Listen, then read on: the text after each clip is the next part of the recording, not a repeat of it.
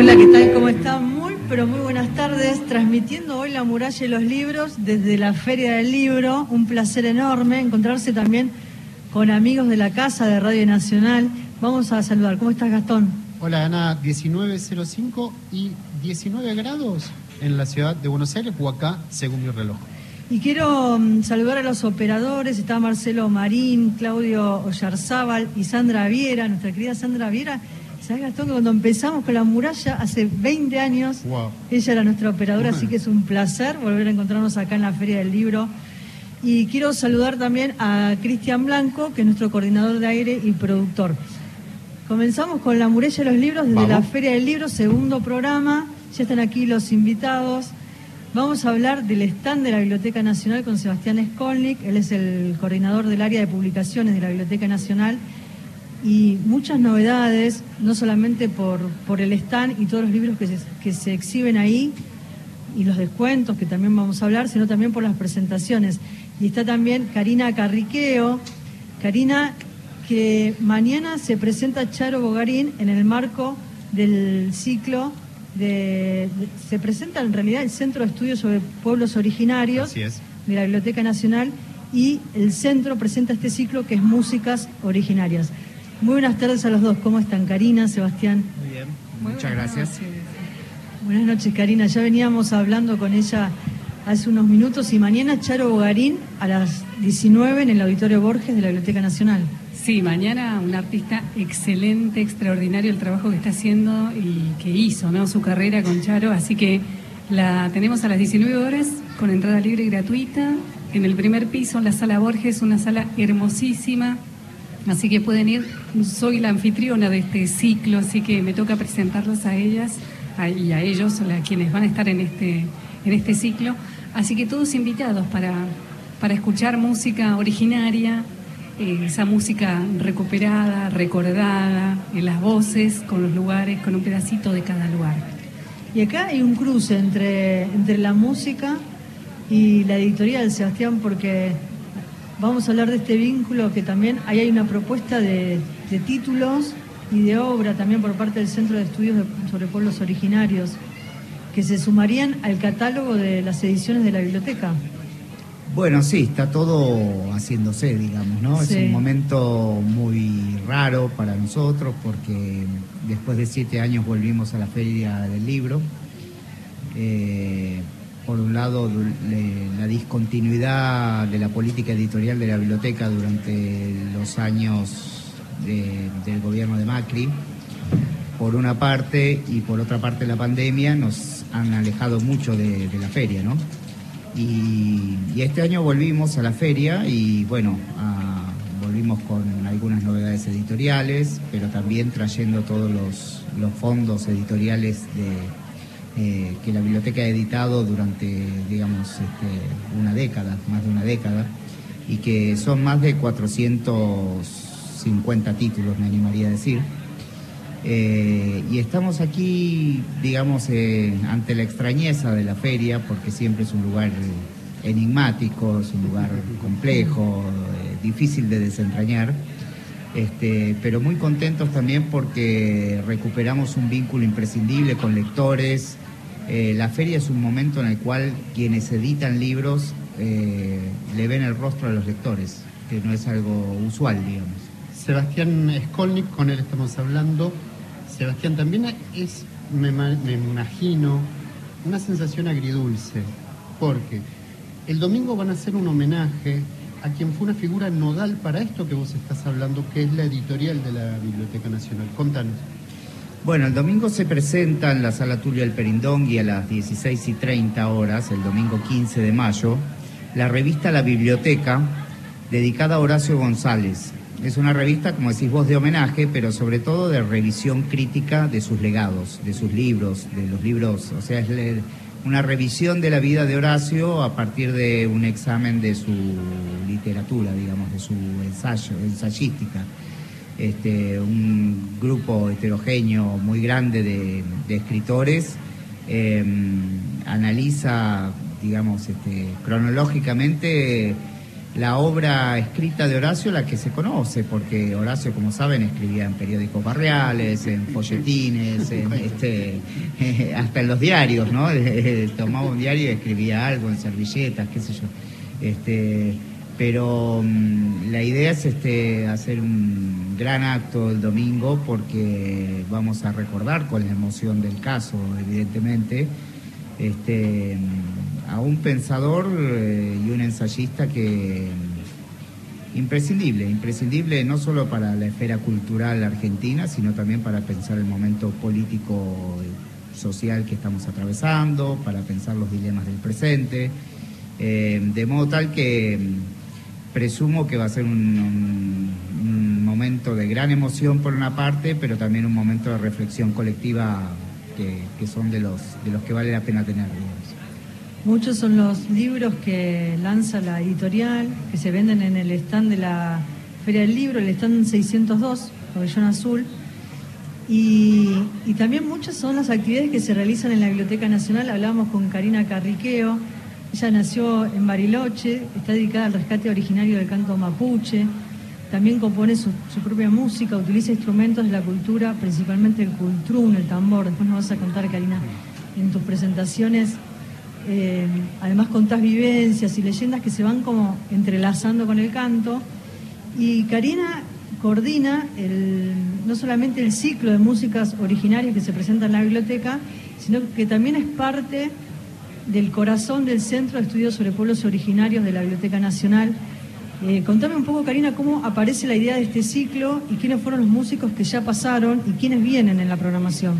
Bien, y contarles también que quienes integran este, este centro de estudios sobre pueblos originarios son Emiliano Ruiz Díaz y Diego Antico, gracias a una iniciativa de Guillermo David, que justamente se, se, se presentan una serie de iniciativas para ponerlo en funcionamiento. Tiene que ver la, de la audioteca, el rescate de voces y este ciclo arrancamos el mes pasado con Beatriz Pichimalén, una representante mapuche de la provincia de Buenos Aires.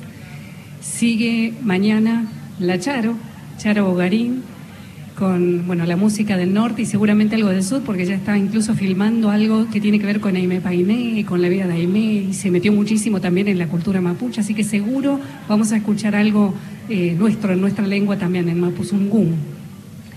También los que vienen son eh, Nadia Larcher, representante musical reconocida también del norte argentino, Alba Lealec, la música eh, con bien purita, papá y dos hijos que se dedican hace muchos años con los instrumentos y las voces, un trabajo maravilloso. Y me toca cerrar a mí este ciclo en el mes de agosto, así que segundo miércoles de cada mes, música originaria en la Biblioteca Nacional. Karina, como te íbamos a entrevistar, quise ir a buscar una cita de David Viñas, pero azarosamente. Y, quiero compartirla porque antes de que empiece el programa, mucho de esto que vamos que voy a poner ahora al aire, de alguna manera estaba hablado. Para la Argentina oficial, 1789 significa el cierre de la conquista de la Patagonia y el decisivo sometimiento de los indios, y a la vez la matriz y la institucionalización de la República conservadora que va a prevalecer hasta 1916. David Viñas más adelante dice, coerción que sea distinguido no solo por, poner, eh, por ponerse en la superficie en los momentos de las crisis de los sistemas, sino por su peculiar capacidad silenciadora para negar la violencia que subyace a la instalación de un Estado liberal. Y se va a preguntar cómo es que han silenciado el legado indígena. Claro, viene, yo conozco ese silencio de la misma familia cuando mis abuelos fueron eh, corridos. Ellos hablan siempre de encerronas, bisabuelos y abuelos que los, los encerraron y los llevaron a vivir a tierras que eran muy poco fértiles. Incluso yo los conocí, los llevé a mi papá de grande, ahí quería ir a donde creció él. Fue muy, muy fuerte ir a ese lugar por lo que significó todo lo que pasó y el sufrimiento, ¿no? que ellos, siendo muy chicos, tuvieron que salir de esas tierras a caballo a lo que se, se formaba como Bariloche, como la ciudad turística que ahí todos conocen, pero que desconocen este otro lado. ¿no? esta orilla, digo, los que crecimos en, las orillas, em, la discriminación que había, sí, ellos literalmente los echaban a patadas por indios sucios, indios piojosos, y crecieron así con esa discriminación. Más tarde yo conocí ese silencio, me encontré también con la discriminación por el color de piel, por el apellido, porque Carriqueo, ¿qué es ese apellido? Carriqueo. Yo sabía por abuela que Carriqueo, nuestro apellido en Mapuzungún, significa senderos verdosos, porque todos los apellidos mapuches tienen que ver con la naturaleza, con el lugar donde hemos nacido, donde hemos crecido.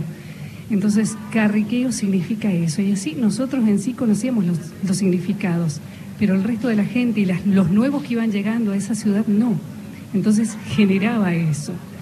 Eh, pasó incluso, eh, disculpe, ustedes atájenme porque yo me suelo ir por las ramas, pero en un festival muy conocido por Esquel, un integrante de un trío humorístico archiconocido hizo un sorteo y sacó un apellido mapuche y se empezó a reír delante de toda la gente y a hacerle burla. Obviamente toda la gente de esa localidad, sabiendo, eh, hizo un repudio muy grande y con el tiempo tuvo que pedir disculpas, porque claro, fíjense, y esto es muy nuevito, hace pocos años, o sea, sigue pasando y es nuestra labor, las de los que cantamos, las que los difundimos, eh, nuestra cultura, hacer conocer el significado de la toponimia y el de nuestros apellidos y nuestro canto y todas nuestras historias que tenemos para contar, que tenemos mucho. Y, en ese contar, ¿de qué manera se preserva la lengua? Porque hablabas recién de tus abuelos, de tu familia. De alguna manera, la lengua estaba apartada también, ¿no? se hablaba del, seno familiar. Se hablaba escondida, se hablaba en la habitación o cuando llegaba alguna amiga de mi abuela, se encerraban en la pieza para hablar el Mapuzungún. Eh, los chicos estábamos ahí escuchando. La familia Mapuche Tehuelche. Sí, sí, sí. Eh, pero para fuera del patio de la calle de la ciudad no, no se podía hablar, porque habían impuesto ya que el hablar en Mapuzungún era de gente bruta, de indios, de bárbaros, poco inteligentes y todos los sinónimos que vienen ¿no? este, arrastrados en cuanto a nuestra cultura. Así que la vergüenza, la vergüenza de, de pasar esas humillaciones y después pasar la vergüenza, y yo misma tenía muchos compañeros y yo no sabía que lo que me pasaba era discriminación, pero sí detectaba que me chocaba mucho, me sentía muy mal cuando me separaban, nos separaban a los que teníamos apellido mapuche y a los que no para entregar algún presente, algún regalo en el colegio. Eh, nos íbamos muy contentos nosotros con una bolsita de caramelos masticables y el resto se iba con juguetes, por ejemplo. Entonces, o sea, pasar esas cosas, con el tiempo aprendí que eso se llama discriminación y con el tiempo también volvió el orgullo de saber que somos de ahí, que tenemos un origen eh, muy importante para la cultura nacional. recién hablabas del canto, ¿no? de las historias y las leyendas. Me gustaría compartir parte de ese canto, a capela, ¿no? ¿Cómo no? Porque ustedes saben que ahora se viene el invierno. Cuentan los abuelos que hace muchos años, cuando estaban los reches, las primeras gentes, había un abuelo que era el dueño del invierno y otro que era el dueño del verano. Y los dos no se llevaban nada bien. Entonces, para ver quién gobernaba en el sur, hicieron una guerra. En esa guerra, bueno, llovía, nevaba, salía el sol, truenos, de todo pasaba. Finalmente ganó el viejo, decimos nosotros, el viejo del invierno, y por eso impera el frío en la Patagonia. Y eso es lo que cuenta este canto en lengua con una cuna, en lengua tehuelche que dice así. Sasute luna ya Yushawa wuka susigna ya tru apagul magunuka Yakun saswigna ya tru Yakapansa yagayu Sasute luna ya tru Es un pequeño canto con una historia de por qué hace tanto frío allá en el sur. Qué hermosa, qué hermosa la historia, qué hermosa la, el tono, la, música, su canto te lleva ahí claro, el, viaje por la naturaleza. En la lengua tehuelche es golpeada, es muy, muy golpeada. Es de luna, chatro, muy, muy golpeada. El mapuzungún es mucho más suave. Por ejemplo, em, este canto de cuna, en mapuzungún, dice que le canta a la mamá a esos dos niños, duérmanse y vuelen alto y sueñen alto y vuelen alto como el cóndor que planea en círculos y vuelen alto antes de que venga la abuela del cielo. Así le decimos a la madrugada, la abuela del cielo que está por venir.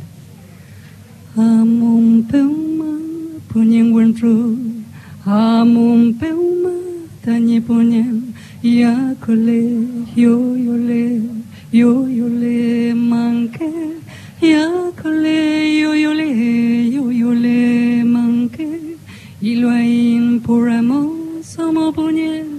Y lo hay por amor tañe wanru ya cole yo yo le yo yo le manque ya cole yo yo le yo yo le manque el yakale lo es el aleteo del cóndor, del manque. Hace ese sonido. Nosotros cantamos onomatopeya. El sonido de la naturaleza es el que reproducimos con la voz y el que hacemos canto. Me gusta ver los, niños que están por acá, que se acercan a escucharte. Estamos transmitiendo desde la Feria del Libro hoy, la muralla de los libros. Y Karina Carriqueo, yo la quiero aplaudir porque tenés un... Es muy lindo compartir desde acá, desde la feria, con Karina Carriqueo, que es coordinadora de músicas originarias, es cantante. Mañana va a estar en la Biblioteca Nacional Charo Bogarín, Charo Bogarín, si me toca presentarla a ella. Y bueno, todos invitados con entrada libre y gratuita.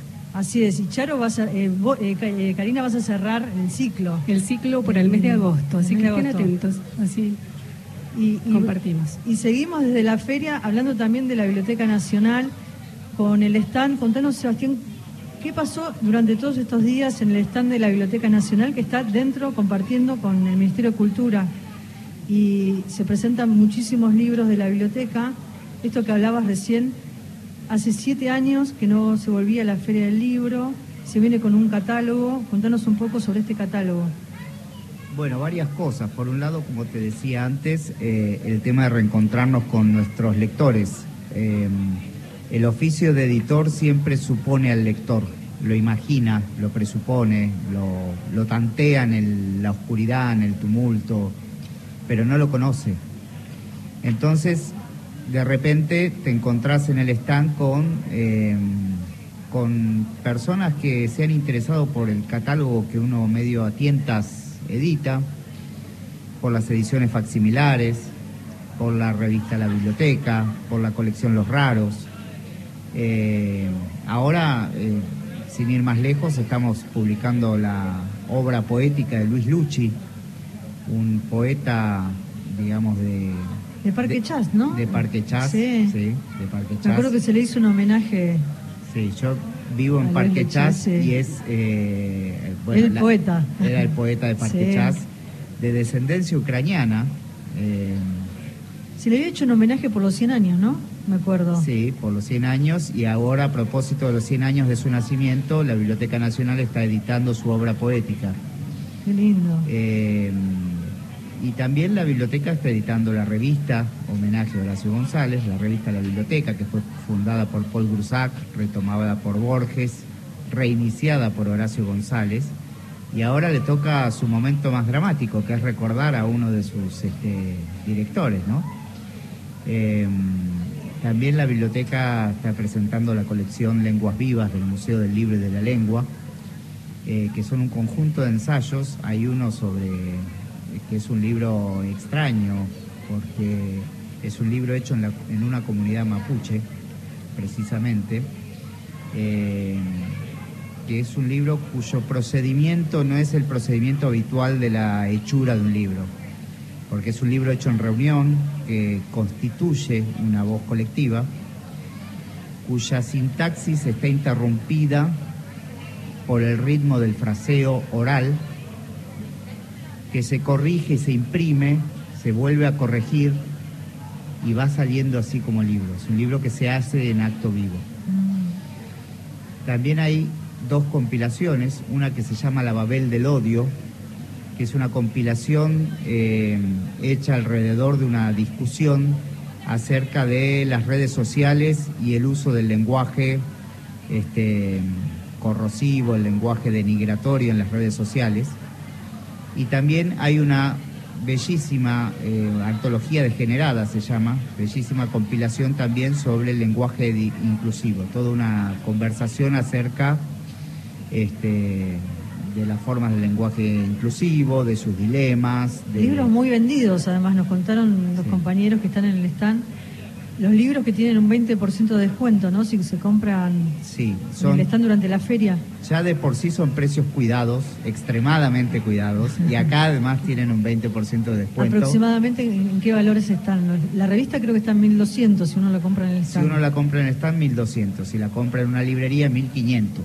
O sea, son precios muy económicos. Hablamos de una revista de 500 páginas, enorme de colección, este, además. De colección, de colección porque va a volar como voló la revista sobre Piglia, la revista sobre Borges, todos estos números monográficos, temáticos sobre personajes que han sido la trama viva de la cultura argentina, eh, se han agotado varias veces. Y hablábamos de los títulos, mañana es un gran día, porque mañana, miércoles 11 a las 16.30 en la sala Alejandra Pizarnik, en el pabellón amarillo va a ser la presentación de las nuevas ediciones de la Biblioteca Nacional y además historieta El Negro Raúl de Arturo Olanteri. Va a estar Guillermo David, Federico Reggiani, Federico Mutinelli y José María Gutiérrez del Centro de, Humor Gráfico e Historieta Argentina también.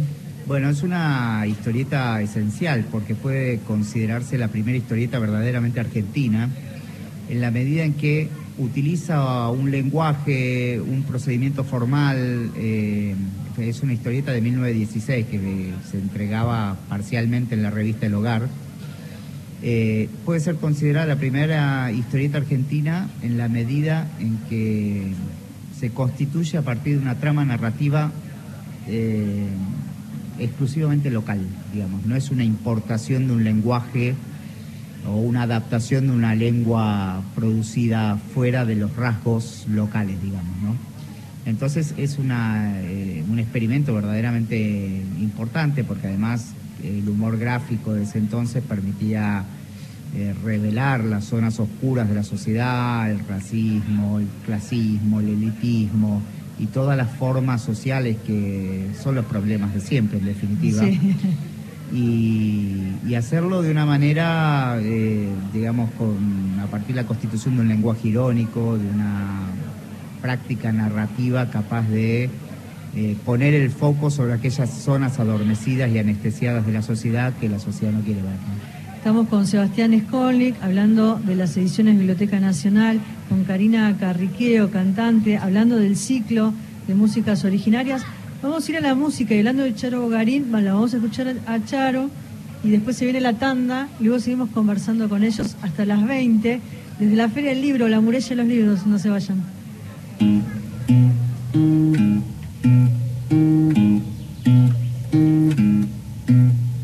Vamos por un camino añejo somos, almas que lleva el tiempo sombras cargando su pasado siembra. De los que no han estado pasará, pasará. Deja que te susurre el viento, viaja sin pena ni lamento todo. Lo que creí perdido la habrá, las huellas del destino pasarán,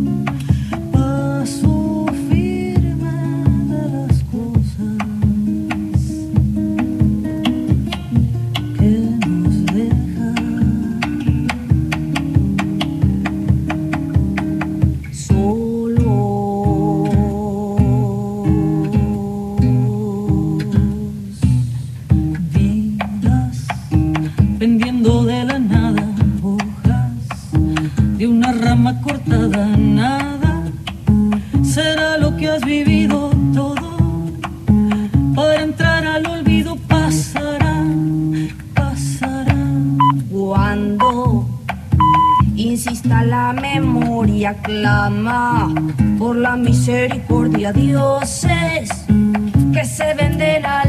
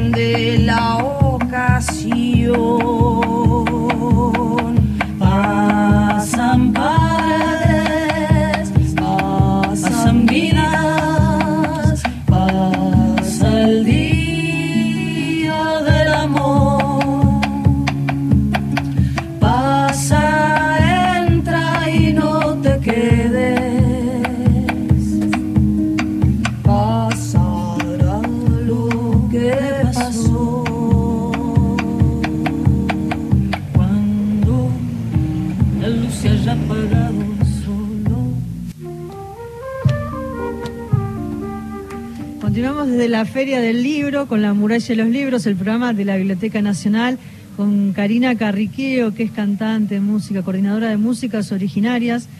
El ciclo que se está realizando en la Biblioteca Nacional, no se la pierdan mañana, Charo Bogarín, a las 19 horas, en el Auditorio Borges, con entrada libre y gratuita. Y también estamos con Sebastián Skolnik, coordinador del área de publicaciones de la Biblioteca Nacional, hablando de todas las presentaciones que se vienen aquí en la feria, del stand de la biblioteca, que es el 602, Pabellón Azul. Vamos. Mira, te voy a contar algo, Karina, que me quedé. Sí. Que, que registré cuando vos estabas cantando. Habíamos empezado a hablar de silencio, ¿sí? Vos estabas cantando en la sociedad rural, enfrente al pabellón Martínez de Oz, que es uno de los grandes enriquecidos a través de la expropiación de las tierras, de cómo se ha llevado a pueblo a la servidumbre, cuando no a la desmembración. Y también hablábamos de silencios y de alguna manera está relacionado con Sebastián. Y en esta forma de hacer otra forma de hacer libros. Y me parece muy significante que estés hablando y cantando acá. Sí, el silencio es muy importante en, en la familia. Cuando uno crece, aprende haciendo silencio, escuchando a los mayores, ¿no? Y en estas épocas que tenemos ahora en la que podemos, además de transmitir de forma oral, podemos escribir y que se respete nuestra forma de hablar, es importantísimo. Porque, por ejemplo, hay términos que se usan en el campo como frioso, como regionalismos, muy muchos, dicen las abuelas allá. Y que esa forma de hablar se pueda escribir y se respete desde una editorial, desde las hojas de un libro que esté plasmado tal cual hablan nuestra gente, hablamos nosotros así, es, es de gran valor, es un respeto también para nosotros. Y en esto de las políticas también que hablamos con Sebastián muchas veces, cómo la biblioteca cumple un rol en una política de publicación. Sí, yo quería decir eh, un par de cosas. En primer lugar, que eh, muchas veces se concibe la Feria del Libro como una fiesta de la cultura. Y yo diría que la Feria del Libro es un acto dramático de la cultura, donde por una parte está lo que decían ustedes, el pabellón Martínez Dios, una industria editorial cada vez más transnacionalizada, la presencia de los grandes este, conglomerados comunicacionales, eh, y también pasan estas otras cosas, estas paradojas, ¿no? Que enfrente al pabellón Martínez Dios estamos con Karina, cantando, conversando, eh, meditando sobre la lengua, ¿no? Finalmente, que es el fondo de toda la, la política de la Biblioteca Nacional. La Biblioteca Nacional es una institución creada para indagar, preservar las lenguas menores, a pesar de que es nacional, fue creada con el, con el surgimiento del Estado, aunque no a través de un decreto presidencial, sino en, las, en medio de las convulsiones de una guerra. Eh, la Biblioteca Nacional tiene como destino histórico la preservación y el estímulo de las lenguas menores, de las lenguas que fueron desplazadas, de las lenguas sojuzgadas. No solo las lenguas originarias, sino las lenguas de las disidencias sexuales, las lenguas de los movimientos sociales, las lenguas de los pobres, las lenguas de los jóvenes, las lenguas de todo todos aquellos que hacen con su práctica social un uso de la lengua heterogéneo a la normativa estatal, si se quiere. Y me parece que una Biblioteca Nacional que no tenga en el horizonte de su constitución ese trabajo con la lengua, este, con lo cual, digamos, la necesitamos mucho a María Moreno, por ejemplo, que es la directora del Museo del Libre de la Lengua, eh, diría, como dijo Moreno, o sea, Moreno dijo, si las bibliotecas no están destinadas a la instrucción pública, merecerían arder como la Biblioteca de Alejandría. Y yo digo, si no tuviesen como objetivo, como horizonte, la emancipación de los pueblos, la preservación, el estímulo de las lenguas menores, de las lenguas de las disidencias, de las lenguas diferentes, también merecerían perecer. Porque las bibliotecas no son bancos de datos, son lugares activos de la cultura que también tienen sus bancos de datos, también organizan la memoria édita de un país.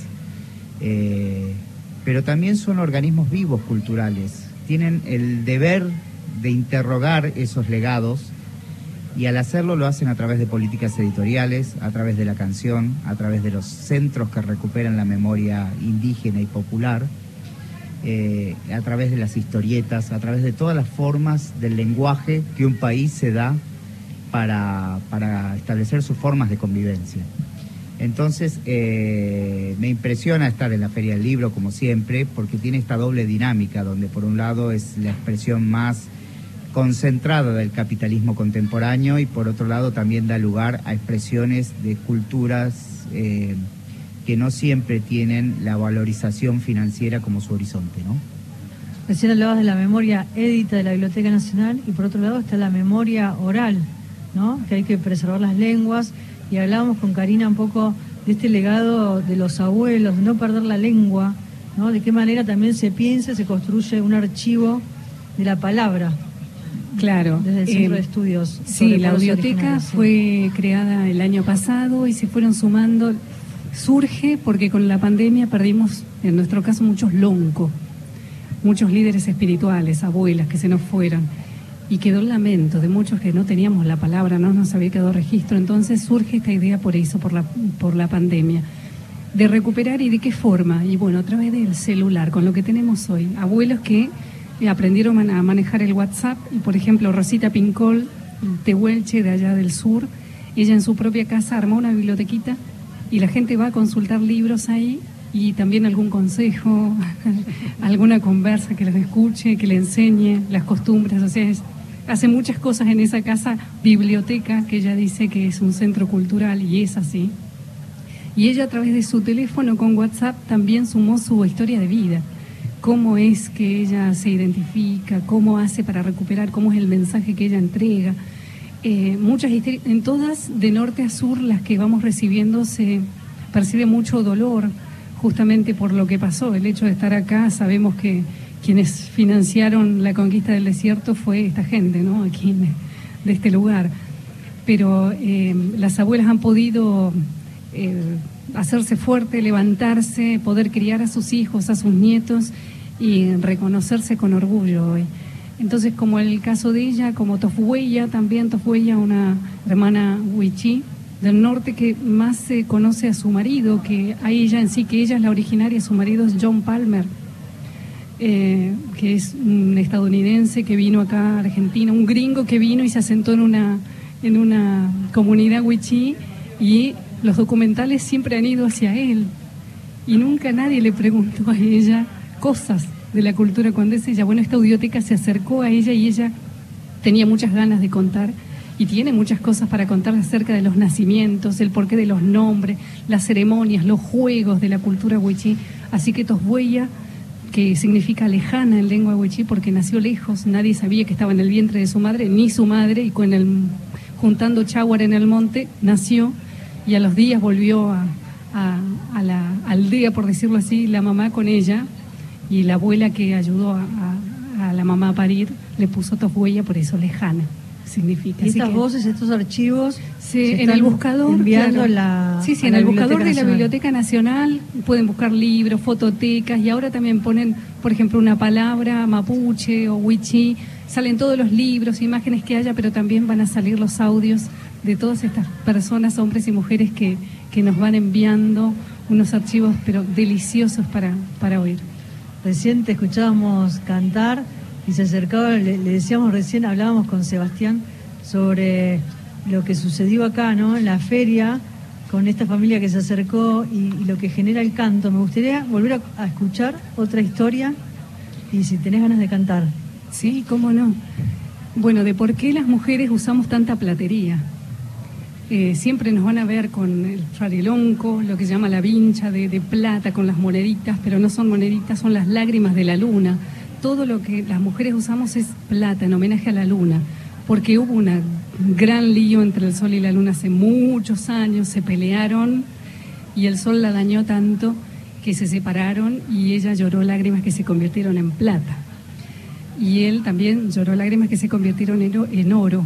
Pero el oro nosotros, para nosotros es rechazado porque las personas matan por el oro. Entonces siempre homenajeamos a la luna que quedó con su cara toda dañada por ese castigo.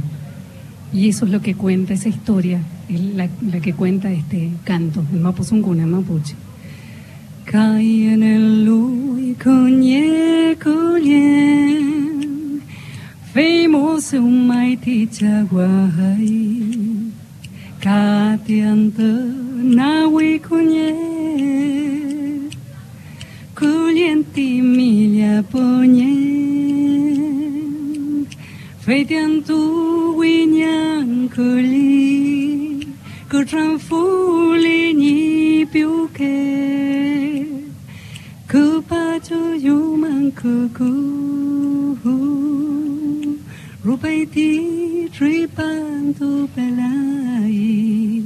Rupaiti tripantu pelai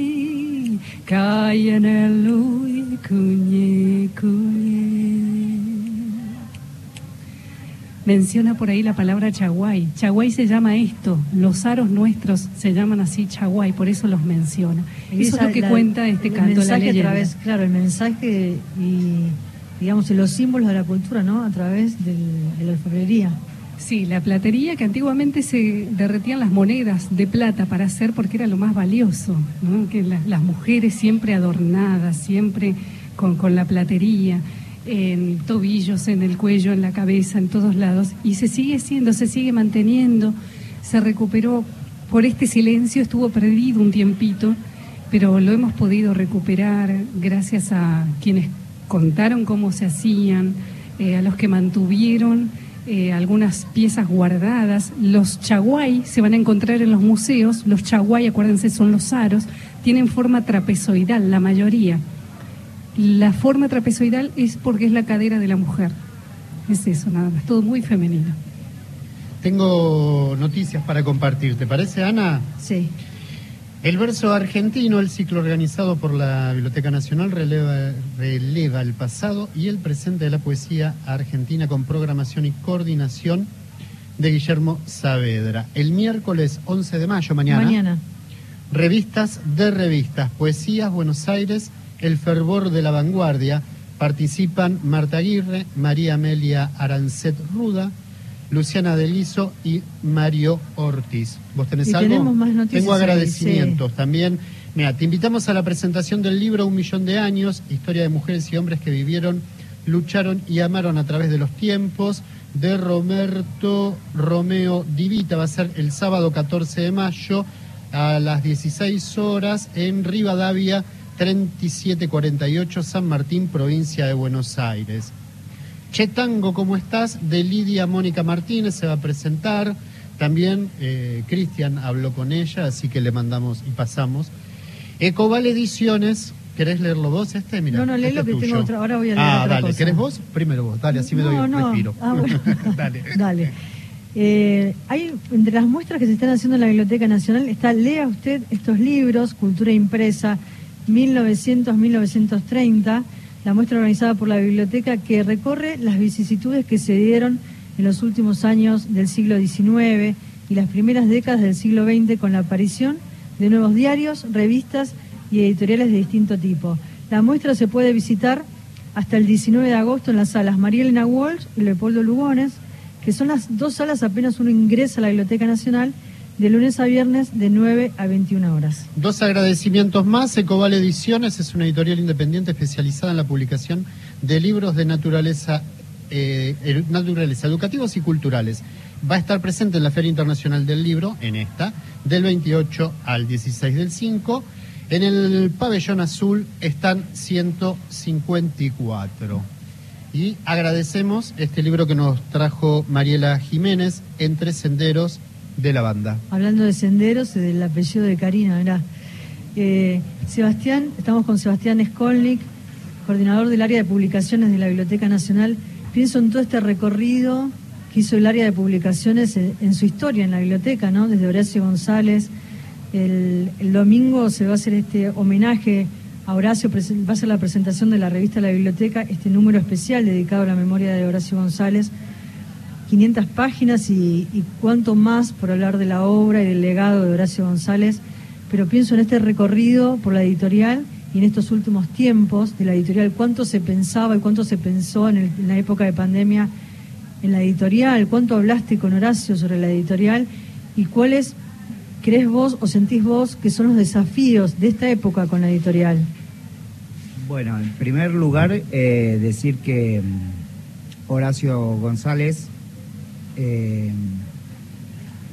no se lo puede asimilar a un funcionario más del Estado.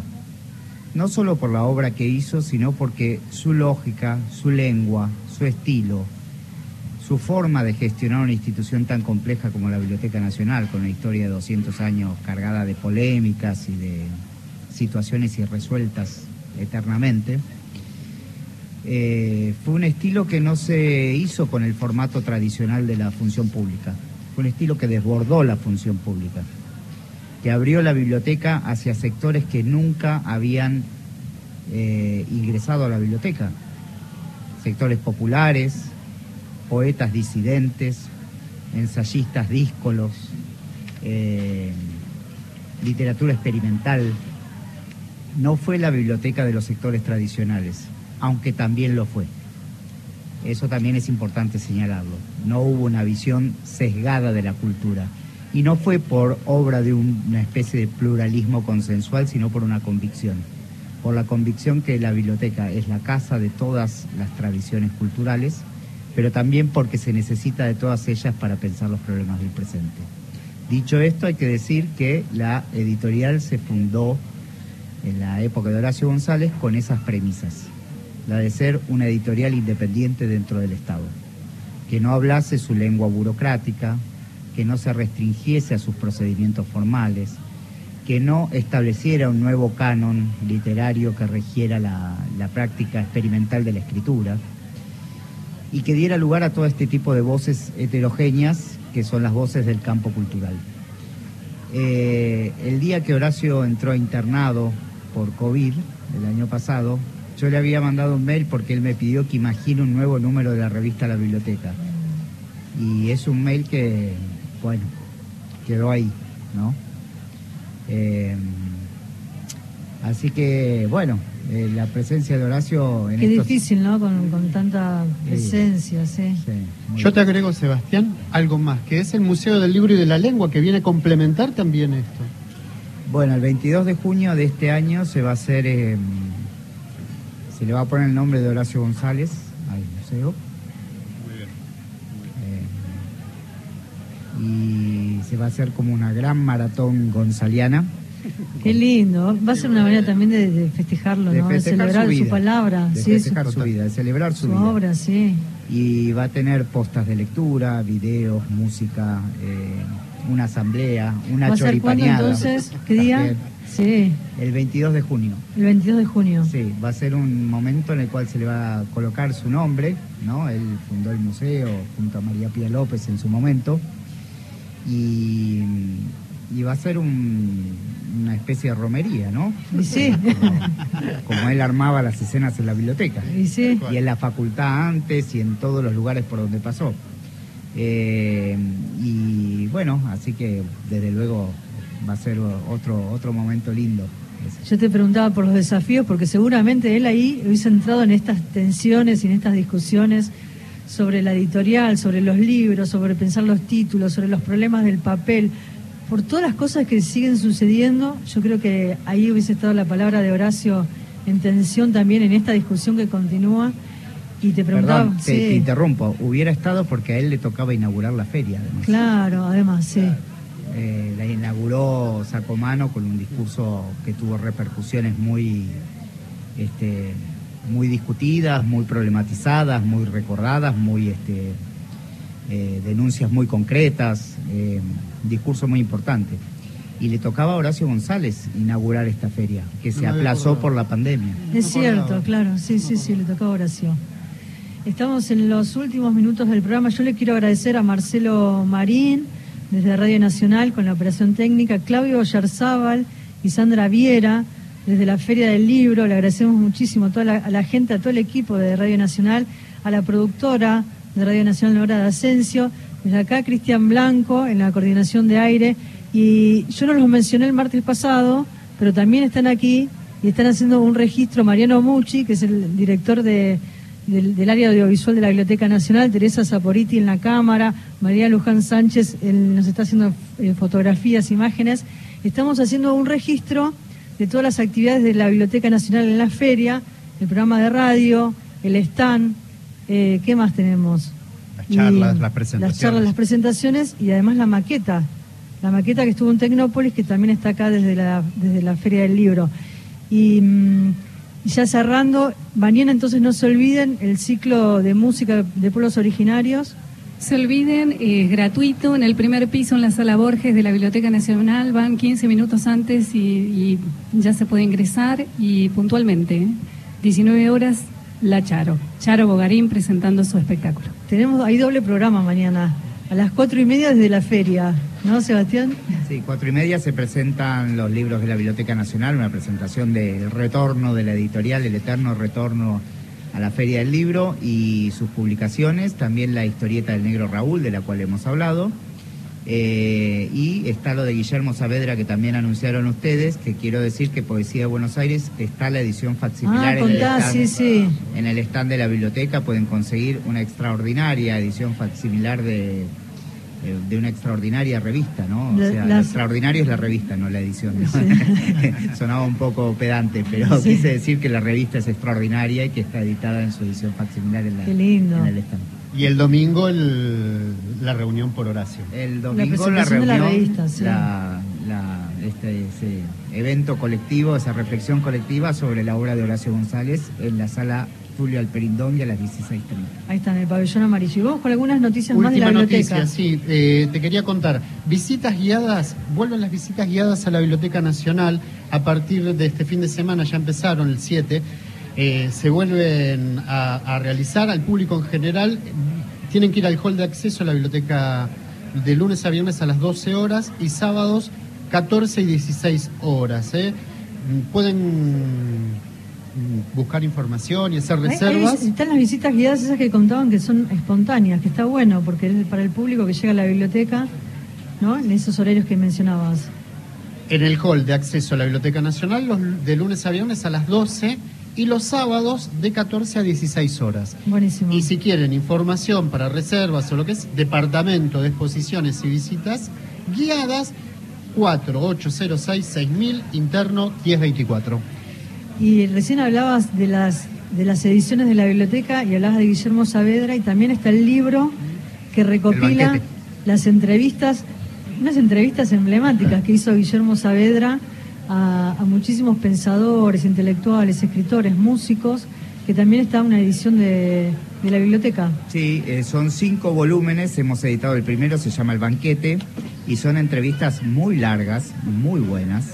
En este caso David Viñas, Astor Piazzolla, Arturo Carrera, em, bueno, son varios, no me acuerdo. las entrevistas completas están en Spotify de la biblioteca. En Spotify.